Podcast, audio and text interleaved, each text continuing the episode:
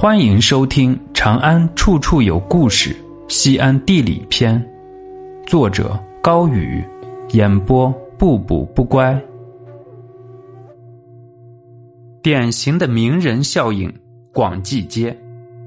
汉代河南闹瘟疫，一位老者开了一家中药店，门口挂一药葫芦，葫芦里装满专治瘟疫的药丸。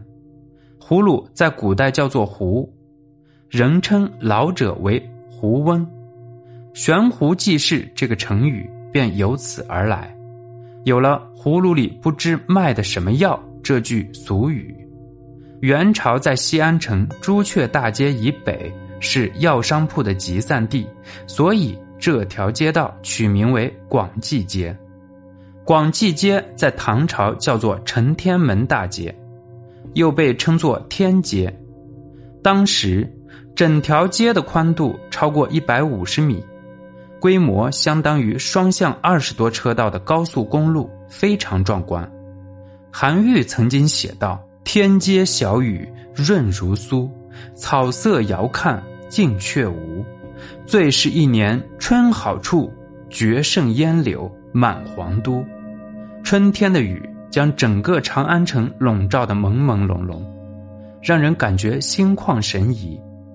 这种浪漫的描写，也将整条天街带给人以肃穆之感，化作绵绵的柔情蜜意，成了这条街给后人们留下的最感性的印象。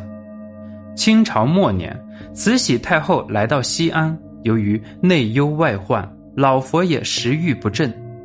有一天清晨，慈禧太后乘坐年谷来到广济街十字，当车正在上坡时，突然老佛爷闻到了一股浓浓的香味欲罢不能，便叫人立即去打听。陕西巡抚回答说，是一家卖牛羊肉的正在煮肉，香味儿又使慈禧胃口大开。品尝之后，他对此味道。大加赞赏，每日念念不忘西安的腊羊肉。左右为了讨取慈禧的欢心，将腊羊肉列为贡品，吩咐店主日日供奉。于是就把这个地方赐名为辇止坡。辇就是太后乘坐的交通工具，类似于今天的豪车。止就是停止的意思。意为太后在这个坡上停下了车，品尝美食。人说一世有三乐：开卷读书、闭门修禅、悬壶济世。是君子平不能济物，遇人迷障处或病如膏肓时，有缘人出一言点化，广济街用一味药材，一条街道诠释。人说。离经易道为一人，悬壶济世为苍生。本集播讲完毕，感谢您的收听，下集更精彩。喜欢请关注加订阅。